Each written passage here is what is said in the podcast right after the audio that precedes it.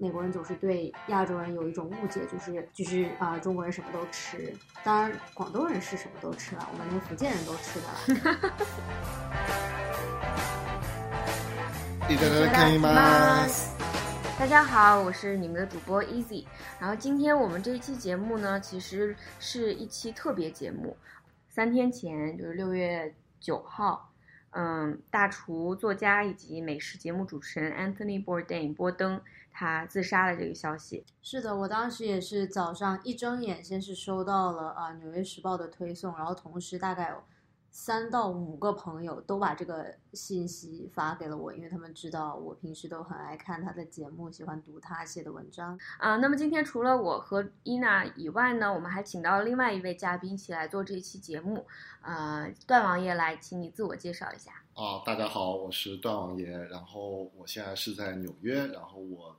很喜欢吃的，主要是因为我是一个除了桌子腿不吃之外，其他什么都吃的广州人。那我觉得在 纽约这个地方有非常多好吃、好喝、好玩的，所以我就其实把大部分业余的精力都花在这个事情上面了。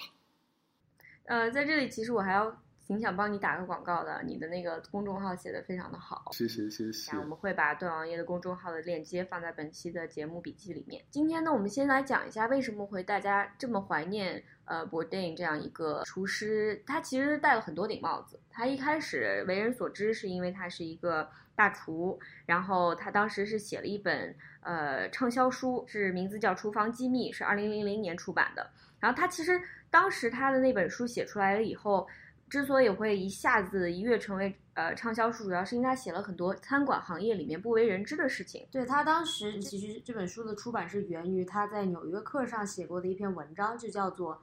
呃读这篇之前请不要吃饭。然后呢，就真的就是叫做 "Don't eat before reading this"，、然后就开始大讲特讲，比如说餐厅经常会有每日精选，其实都是剩了一堆菜，就像你冰箱里剩了一堆菜，不知道做什么的时候拿出来做的事情，就等等，就抖露了各种行业机密吧，算是。对，然后他这本书写出来以后呢，他也就因此进入了电视行业，就开始主持各种各样的这种美食节目。但其实我们现在对于他，可能我觉得我们这个年龄的人熟知他，主要还是因为 CNN 的这一套纪录片叫做《Parts Unknown》，嗯，它是关于美食，但是也是关于文化。但其实，在那之前，他还主持过其他更呃纯美食的这种节目，都在 Food Network 这个电视台上面。嗯，所以他其实在美国流行文化中活跃了呃很长很长的一段时间。我觉得我对他印象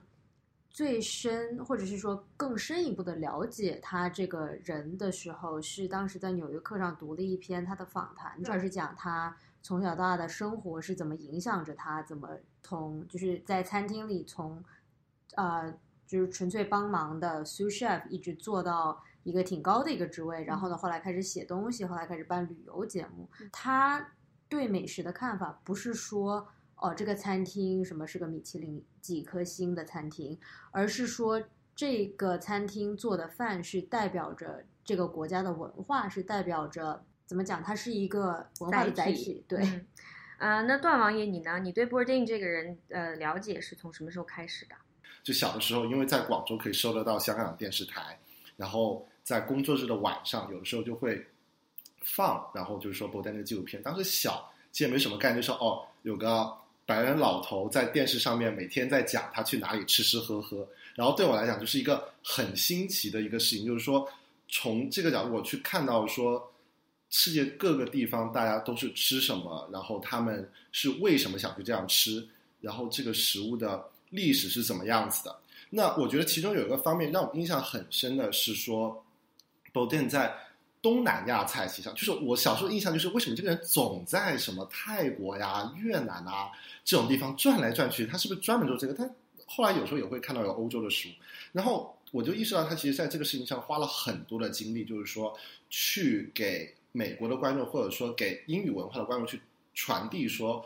哦、这个亚洲的食物文化究竟是怎么样子的。那我觉得伯旦其中有一个非常出名的一个事情，就是他实际上是之前把奥巴马总统带去了越南河内的一家吃越南粉的地方，他们两个坐在那个越南粉的地方，就是那个小摊子，就是跟我们国内的大排档是一模一样的。就甚至我都有一个镜头，我看到有一只乌鹰在旁边飞。我特别喜欢那一张照片，就是他们俩坐在那个塑料的小破凳子上，然后对面对面小小马的扎上面在那边喝啤酒。整个事情就给我的印象非常的深，就是说他是通过一个什么样的方式去看，就吃这个食物的时候带有一个什么心态吧。我觉得这个对我当时的冲击还蛮大的。他我觉得他给整个美国社会带来最深的影响，就是他向大家展示了就是十分新奇的食物，并且呢，他告诉大家这没有什么好害怕的。我记得很清楚，当时看到一条推特，是一位阿拉伯裔的作家，然后他说他妈妈问他说：“哦 i n 难道不是阿拉伯人吗？”他说：“不是。”啊、然后他妈妈说：“哦，真的吗？我一直以为就只有他是，就只有如果他是本地人的话，才会这么热爱我们民族的食物的。对，而且 Bourdain 这个人，他一开始在 Food Network 时候做的节目就更加偏重于美食本身，但是他后来转到 CNN 的时候，其实他整个节目的利益都变了。十几年来吧，做了超过两百多期的这个 Parts Unknown，然后去过一百多个国家。他每去一个国家，他都尽可能的会去展示当地的人是怎么吃东西的，而且他在他的这种展示不是那种猎奇的感觉，而是说，呃，我作为一个美国的中产阶级的白人男性，这样的一个所谓的 default 的这样的一个人人的设置，就是呃工厂设置这种感觉。他嗯去一个完全陌生的地方去喝，去泰国喝那种。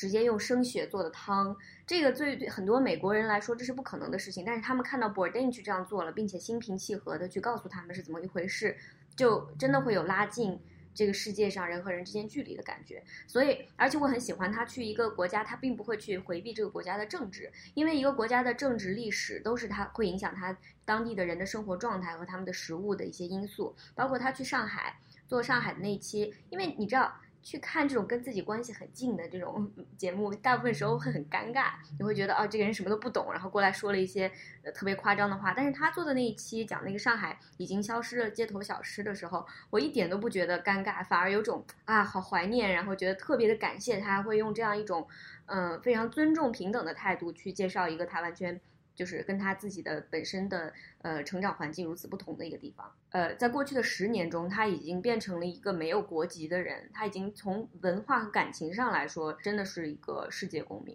所以就是我在看 Bojan 的纪录片的时候，就是尤其 Part No 和现在 Netflix 上比较火的 Chef's Table 相比，我觉得 Bojan 的那个纪录片，与其说是一个美食型的纪录片，我觉得更像是一个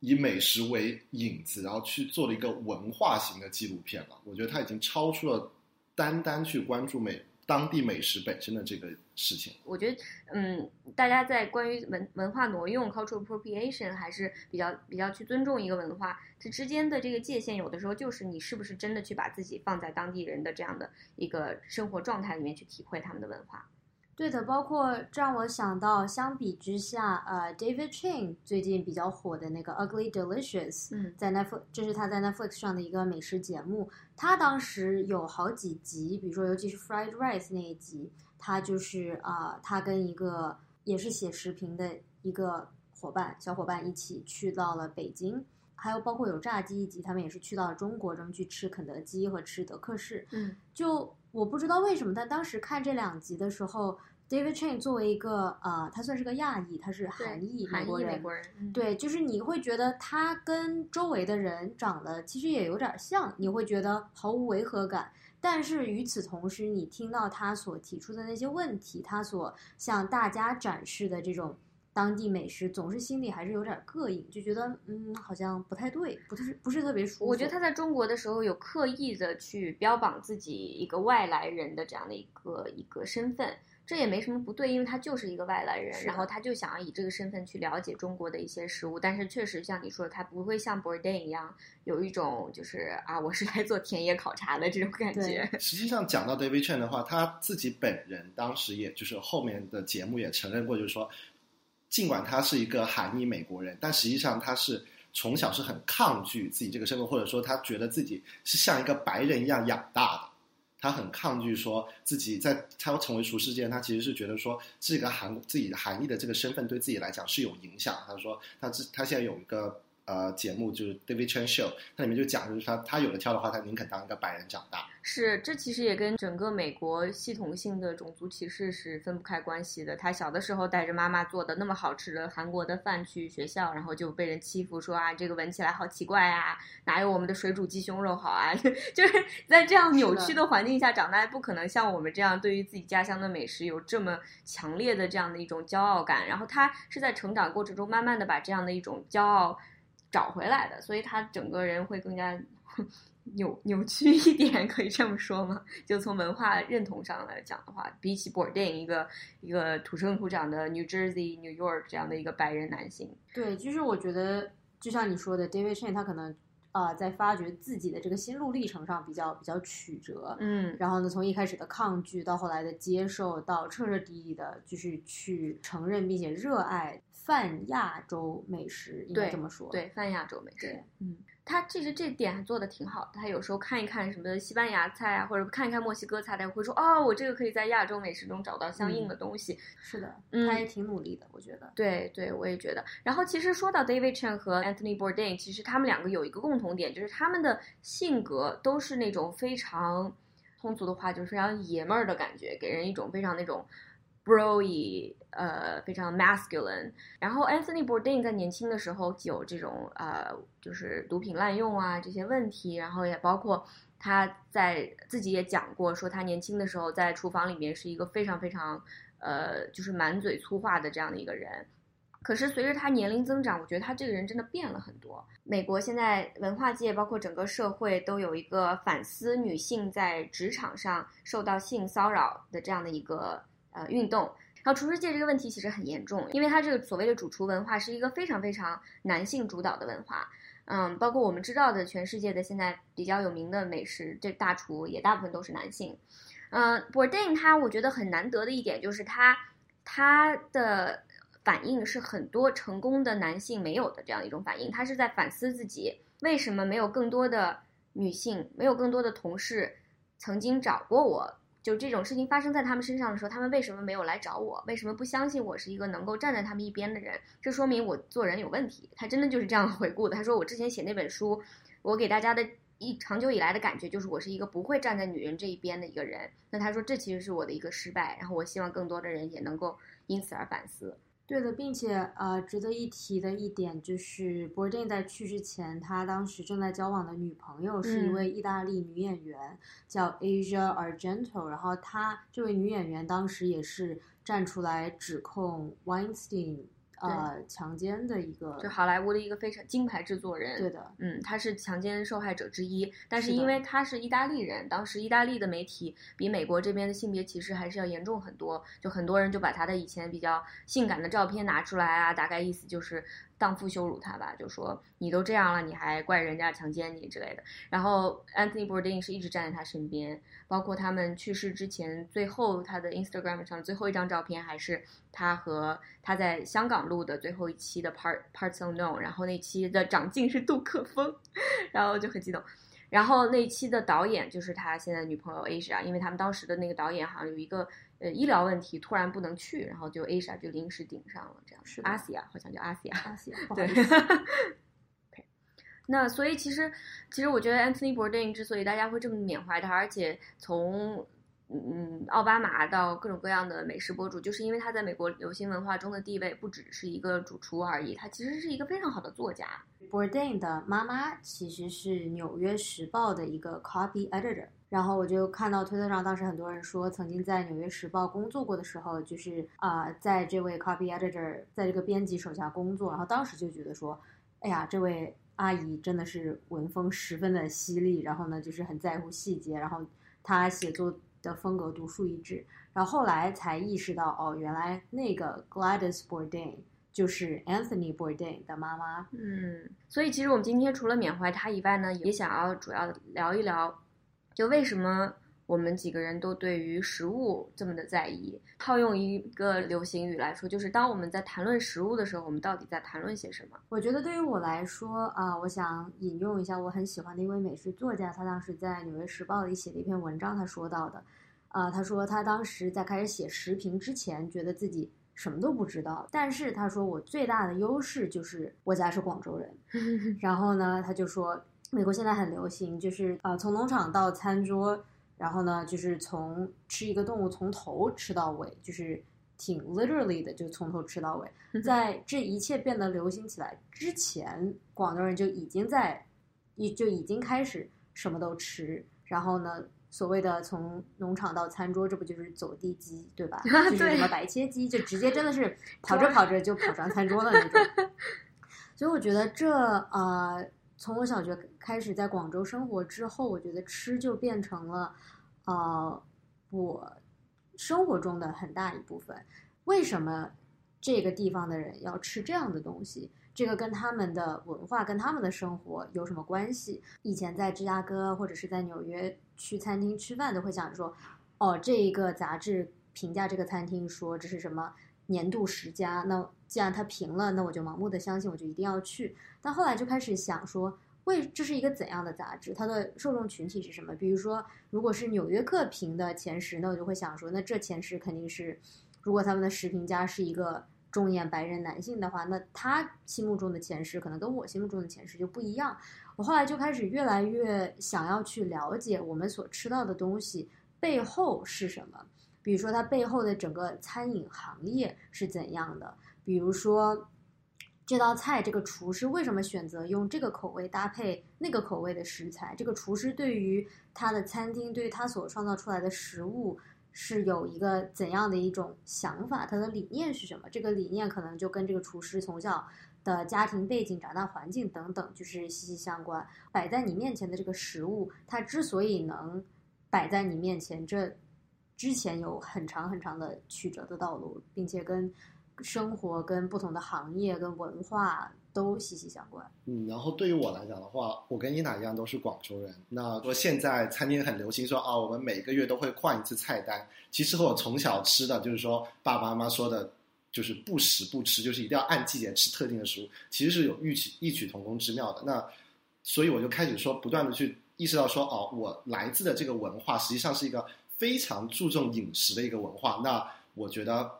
如果我不在纽约这个。有这么多丰富的饮食的地方去探索，就利用我这个从小长大的这个天生的本领去拓展这方面的知识的话，其实我觉得这样很说不过去。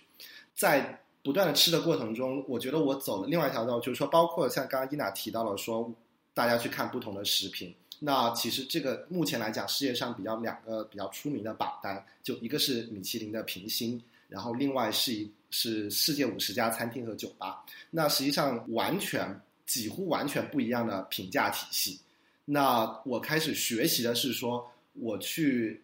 去一个餐厅的时候，我带有一个我自己的像像命题作文一样，就是我参加一个我进到一个餐厅，那我说我想期待什么东期待什么东西，然后我想看主厨和这个餐厅能不能给我提供到这个事情。我去判断一个餐厅好或不好，是取决于他们能不能他想他期待能给我什么东西，然后他给到了我没有，而不是仅仅的依赖于说我觉得这个东西好不好吃。就是习不习惯吃一个东西和这个东西达不达得到了主厨想传递的信息，其实是两个事情。对，我觉得说到这个，让我想到之前呃看 Chef's Table 的时候，就是总会想说，其实每一个主厨他们在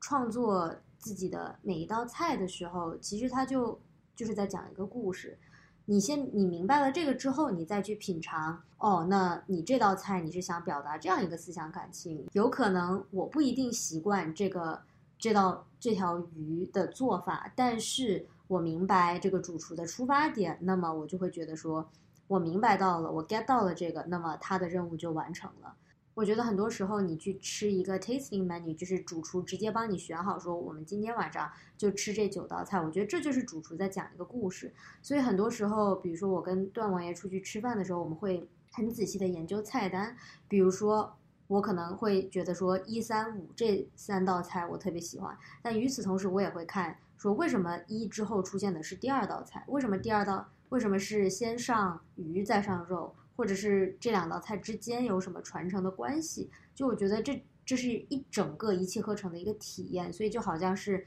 你去读一本书一样，它有有高潮的部分，也有低谷的部分。然后呢，整一本书读完，然后你对这本书有一个整体的体验。嗯，这个其实你刚刚一说，我突然觉得食物和音乐之间有一个共通之处，就是呃，当年 Romanticism 兴起的时候，第一次作曲家开始写这个 program。就写这个，你来听我的这个 symphony orchestra 之前，我要给你这个小册子，然后你看完了，你就明白我想写的是什么了。比如说当时那个 symphony fantastic，但实际上你光听这个音乐你是听不出来那些，你要读这个小册子以后，你才明白他要讲的是什么样的故事。然后，但是也有些人觉得我不想要经过你的理解，经过你的筛选之后去领略这个音乐，我就想要纯粹的音乐，我自己能想象出来的是什么就是什么，这就跟。完全没有 context 的情况下，你端给我一碗面，和我看了一个关于这个厨师他的生平，他的这个什么餐厅在哪里，然后这一系列的环境之后，你再给我吃这碗面是不一样的。但是我吃到的究竟是不是这同一碗面？我觉得话就是说，作为一个食客，主厨已经那么努力的去想传递这个信息了，作为一个食客也有责任去了解一下背后的 context。但是你记记不记得之前有一个年轻人，他就是造了一个假的。餐厅，他纯粹用自己的想象，在自己家后院里打造出来了一个在 Yelp 上全世界排名第一，就是因为他这些噱头，他把这个地方表现的很神秘，然后说这是一个 farm to table，然后多么多么多么的 exclusive，所有人都不能来贴标签，然后到最后硬生生的把一个根本不存在的餐厅变成了 Yelp 上排名全世界第一。那么他有没有努力？他有没有想传达你一个故事？但是他的故事背后有没有真正的东西？其实，在这个过这个 specific 的这个。例子里是没有的，而且他举的这个例子就是想要告诉世人，有的时候这种过度包装实际上是非常能够唬人的。我我也看过那个视频，在英国，我觉得这个人真的非常的有意思，就是说他能一整套系统就了解了当前影视文化里面对某一些标签的过度的重视，例如说纽约在过去的两也不止两年，可能过去四五年之内对 farms table 运动的这个非常的迷恋。大量的餐厅都声称自己是 farm to table，这种标签的理解和运用真的是达到了一个极致。但是我觉得另外一方面的事情是，大家愿意相信他做的是真的，就是说他所能欺骗到大家的这个基础是大家愿意承认他是真的事情。那他去编造假的评论，是因为大家愿意相信这种网上的评论是真的。那我觉得一方面是他做了假。这个是不能不否认，就是说，fake news 嘛，就大家有时候现在会用到词 fake news。那我们怎么样去判断这个事情？这个也很难讲。就这也包括，就是说我其实不怎么看 Yelp 的评价，因为我天生对那个就很抵触，因为那不是我，那不是我写出来的东西，我不信。嗯，对，就是他其实想要抨击的，就是所谓现在这个 foodie culture 嘛，foodie culture 就是一些，嗯，可能对食物本身没有什么自己的用心，或者他就想吃一顿好的饭，但是被这种商业运作而裹挟去相信网上的这种评论，然后所谓的捷径，最后其实可以是一个。变成了一个骗人的手段，他就是想要说这样一件事情，而且我觉得非常的到位，因为现在所谓的 foodie culture 真的是已经到了对于标签不加辨别的程度。对，这让我想到两件事情，一个就是之前大家总是会开玩笑说，如果你在 Yelp 上看到一家中餐厅或者任何一家亚洲餐厅，如果它的评价大概就是三星或者以下，其实很多时候这反而是件好事情，因为一般上 Yelp 呃写点评的人都是呃美国人，就是那种出厂设定的美国人，对，可能他就觉得说。哎呀，这里居然没有卖左宗棠鸡，嗯，这家中餐厅一定不行。或者是游客，游客比较热情的写，或者是热情的游客。对。然后我想到第二点，就是现在贴标签真的是太猖獗了。我觉得，就像我们所说的什么 farm to table，那其实这不这很久之前就有了呀，并且就是。你如果不是 farm to table，那你是什么？你难道是三 D 打印出来的吗？就是你难道不是从农场出来的吗？对，天上掉下来的吗？对啊，所以就是说，我觉得要稍微抵触一下这种我们每一个人都来谈情怀，我们每个人都来讲故事的这样一种文化，因为它已经变成了一个不是非常。就很难甄别它是不是一个诚心诚意的东西，让我又回想到了，我们可以回到 Bourdain 这个他所对于当地美食文化的这种看法，就是我关注的一位啊美食记者，他就说他当时他最近去日本玩，然后他专门问 Bourdain 说，我去日本有什么是必须吃的？然后呢，Bourdain 没有告诉他说，哦，你一定要去吃寿司之神的寿司，或者你一定要去吃这家米其林几星的。啊，日式法餐或者怎样？他说你应该去 Lawson，就是日本的便利店，说可能我猜他说的是关东煮，我不知道，但是他就说你要去便利店吃。他给这位美食记者所提的建议，全都是他自己觉得是最日本最当地的美食，而不是说哦，我在这个榜单上看到这个很好，或者在那个榜单上看到这个很好。我觉得像 Easy 说的这种路边摊，其实这个路边摊的起源就是它这个食物本身的故事。对，就这个路边摊是不需要怎么来的？对不嗯不需要任何的过度包装。就比如说七十一的关东煮，在我心中永远会有一个非常特殊的地位。就像七十一是亚洲的美食之光，我觉得当然，我们这个其实不用展开去看，展展开去谈路边摊有路边摊的意义，然后 fine dining 有 fine dining 的意义，对不对？因为我们去吃的其实也不是一同一种体验，嗯，但其实我觉得今天我还主要想谈一下，就是怎么通过食物，用食物作为一种载体去了解一个地方的呃地理文化、历史，以及包括它当下的这种政治还有呃民生对于它食物的影响。就比如说，你是不是一定要到原产地才能吃到正宗的食物？我觉得这个事情是，就是还是像我之前讲到的，就是说你吃的一个食物的时候，其实是不能去离开这个食物背后的 context 的。就包括我现在在纽约，其实就是非常痛苦的一件事情，就是我没有吃到过好的粤菜。就大部分的情况下，我是吃不到好的粤菜的，我不知道为什么。然后我前段时间在温哥华旅游，我觉得那里的粤菜非常的好吃，就是平生最好吃的粤菜在温哥华吃到的。那我觉得这个其实就是说，当我去回看过去发生了什么事情的时候，其实这个事情有一个非常简单的答案，因为在香港回归之后，有非常多的有钱的香港人选择移民了加拿大，他们去了温哥华。那普通人要吃饭，有钱人也要吃饭，那他们就会请大量的厨师从香港到温哥华去。实际上，在我很喜欢那个张张国荣电影那个《金玉满堂》里面，或者另一个翻译叫《满汉全席》，其中开头的镜头就是张国荣去参加一个厨艺考试，那个厨艺考试就是为了让香港的厨师去温哥华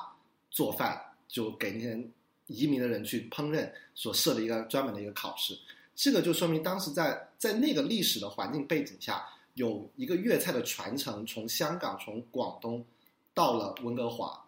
那反观纽约的唐人街，就纽约的粤语区的人，他的人就是人的来源的构成，或者他们当年为什么离乡背景，从香港、从台山、从广东的其他地方，甚至广州本身来到美国，其实这也是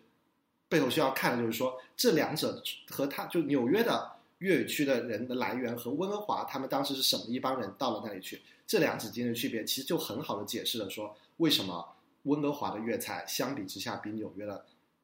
更好一点，或更精致一点，或者更好吃一点。我觉得就是说。这个是需要探索，就同样的是一个菜，就是你不去看这个 context，你就会觉得说，哦，纽约没有正宗的粤菜，但其实并不是，就是他们，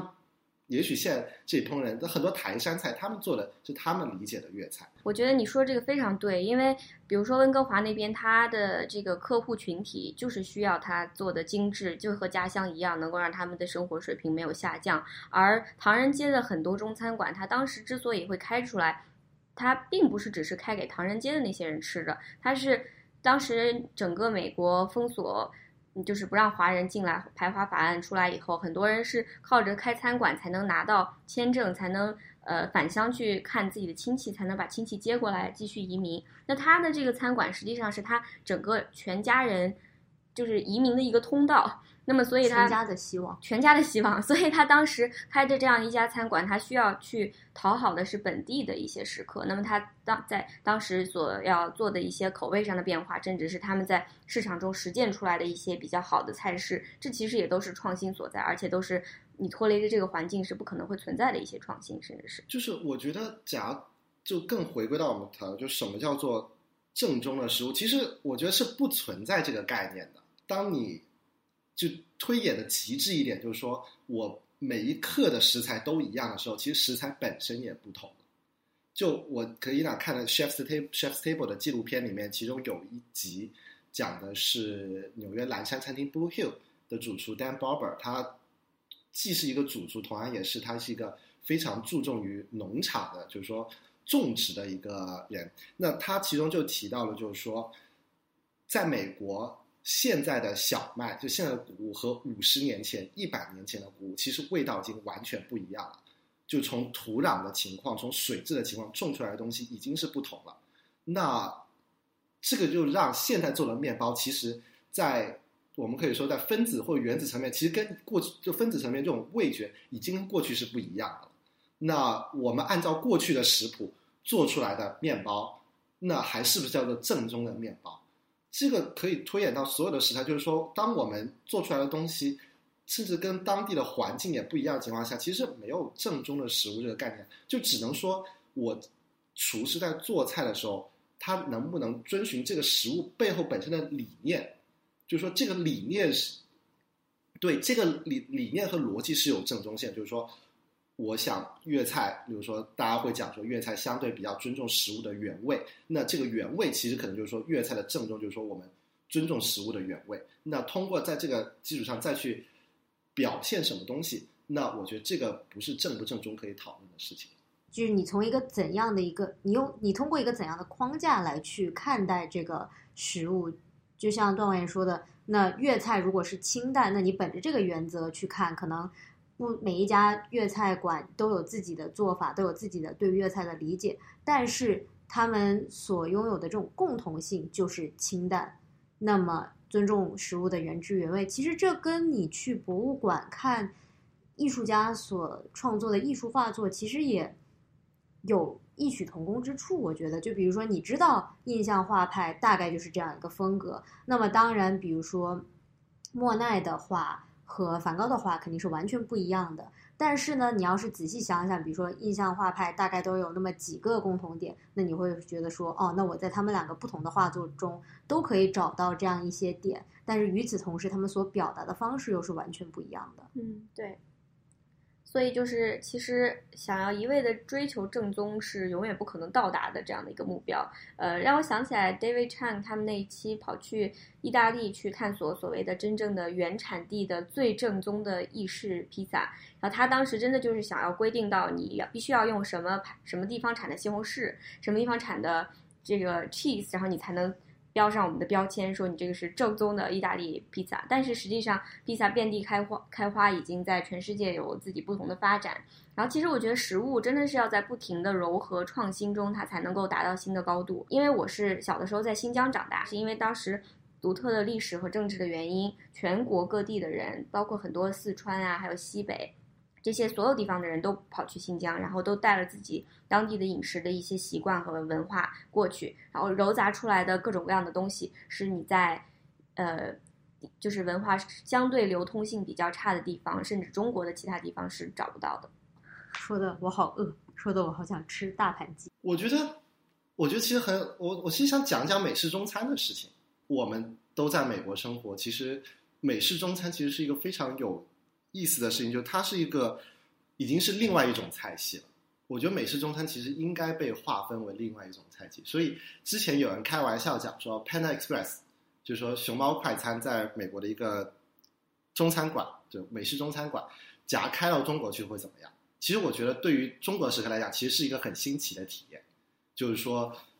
美式中餐已经独立于中餐，它有一个自己的理念，就是说它。和粤菜、和上海菜、和淮扬菜、和川菜是截然不同的一个菜系。它只是利用了说中餐过去的一些食材或者一些理念，然后它糅合了美国人的需求，然后或者说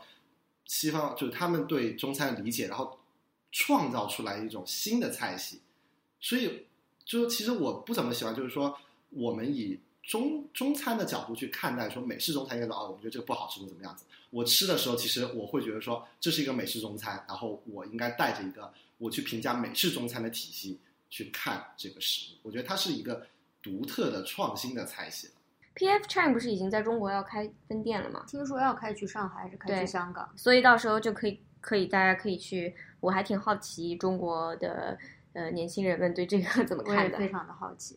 呃，段王爷刚才说到美式中餐，我觉得不得不提的一点就是，其实美式中餐在美国的历史，其实就基本上就是华人辛酸史，你知道吗？你要是追溯历史的话，就是，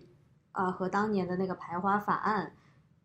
是有很大关系的。就像 Easy 当时说的啊、就比如说在纽约唐人街的这个很多粤菜馆，当时开餐厅是因为这就是全家的希望，因为华人当时被啊、排斥在社会之外，很难找到其他工作，那他们就做自己擅长做的事情，那么就是做饭。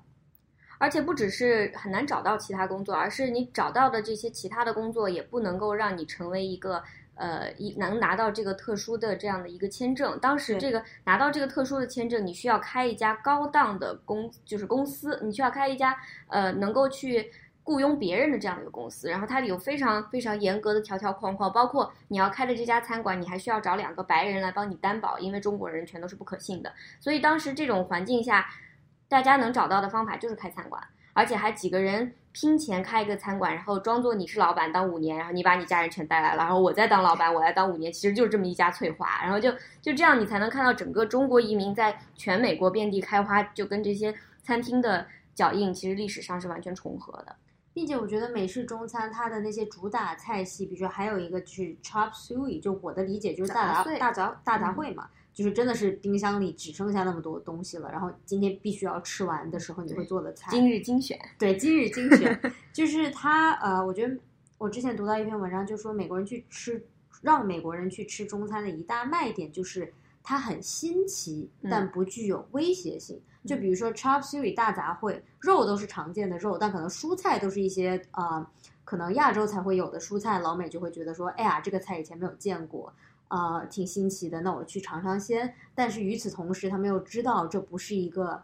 啊、什么杂七杂八的，就像美国人总是对亚洲人有一种误解，就是呃，就是啊、中国人什么都吃。当然，广东人是什么都吃了，我们连福建人都吃的了。福建人好吃吗？I mean，下次带你去尝尝煲仔饭，你就知道了。所以就是美式中餐的一大特点就是有一些啊、呃就是中餐的元素在，但与此同时，它又没有过于新奇，以至于让美国人觉得说这是对他们的社会的一种威胁或者怎样。然后这个其实就是你可以看到，随着全球化的发展，然后人们之间的文化交流，现在很多美国人以能够吃到、能够爱吃、习惯吃正宗的中餐作为一种标榜，就是我是一个足够 cultured、sophisticated 的人。你看我什么都可以去吃，这其实是完全是近几年来才有的一种一种心态。这这我觉得其实也是一种进步吧。我觉得这也就是说，大家开始就是说，美国社会开始接受说吃，无论是中餐或者是韩国菜，或者是我觉得日本菜在纽约已经得到了足够的认同。那我觉得主要是中餐和韩餐，就是说大家从过去可能说觉得这是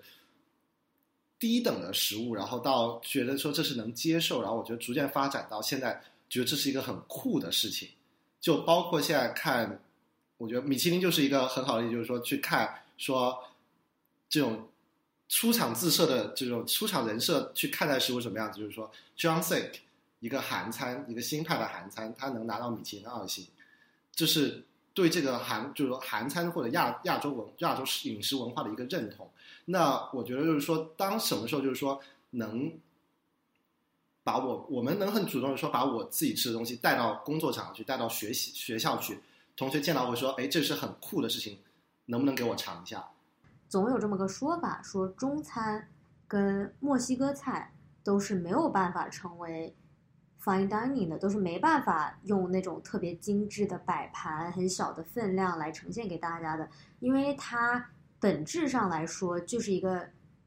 是那种怎么说是家宴。其实我到现在也没有说一个特别好的答案，但这个问题确实是让我非常引人深思。我我我第一想说的就是我不了不太了解西呃墨西哥菜，就虽然我也去呃 Mexico City 吃了，但是我觉得中国的话不能这么说，中国往外输出的可能是家宴，也可能是新东方流水线出来的厨师做的东西，可是历史上中国对于吃的讲究，嗯，是可以说是在很多世界的文化上可以排名前列的。呃，给这种贵族、王公贵族的这种宴席上面的菜也是讲究的不得了，那真的是比 fine dining 还要 fine dining 了。所以只能说是它在呃世界的文化输出上面，因为国运的原因，因为历史的原因，它输出的就是一些家常菜。嗯、而不能说我们文化中没有这方面的东西。再一个，fine dining 现在的这样的一种概念也是从西方传来的概念，所以它不完全匹配也是也是很很正常的。嗯，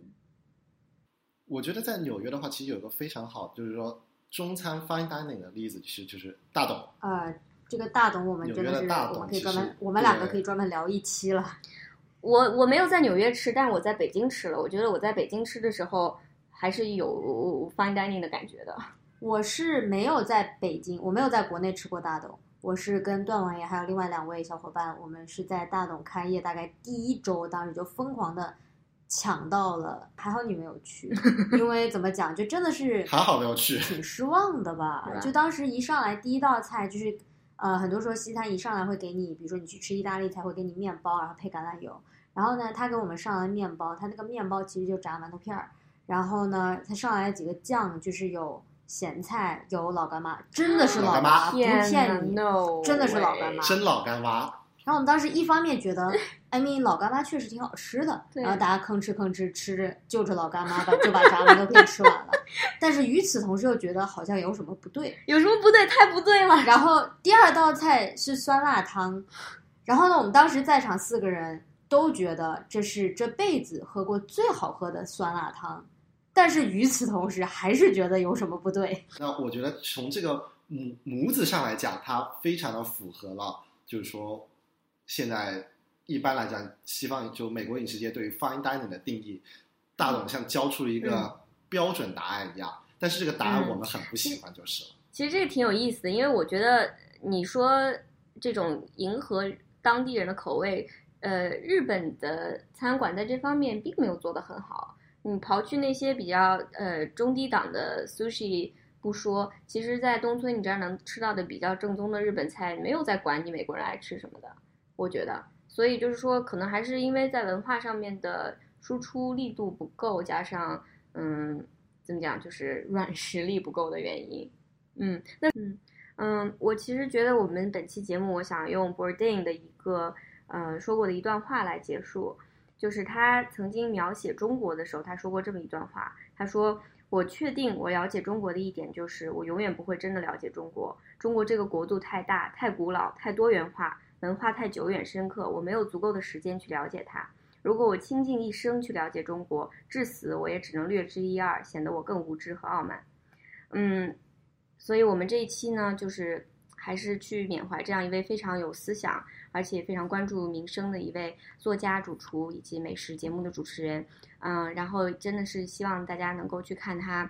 生前最后一次的 C N 的这个最后一集纪录片，是呃杜可风和他在香港一起拍的这样一一集。嗯，对的，十分期待。然后呢，我也想说关于 Anthony Bourdain 的一点，就是他是一个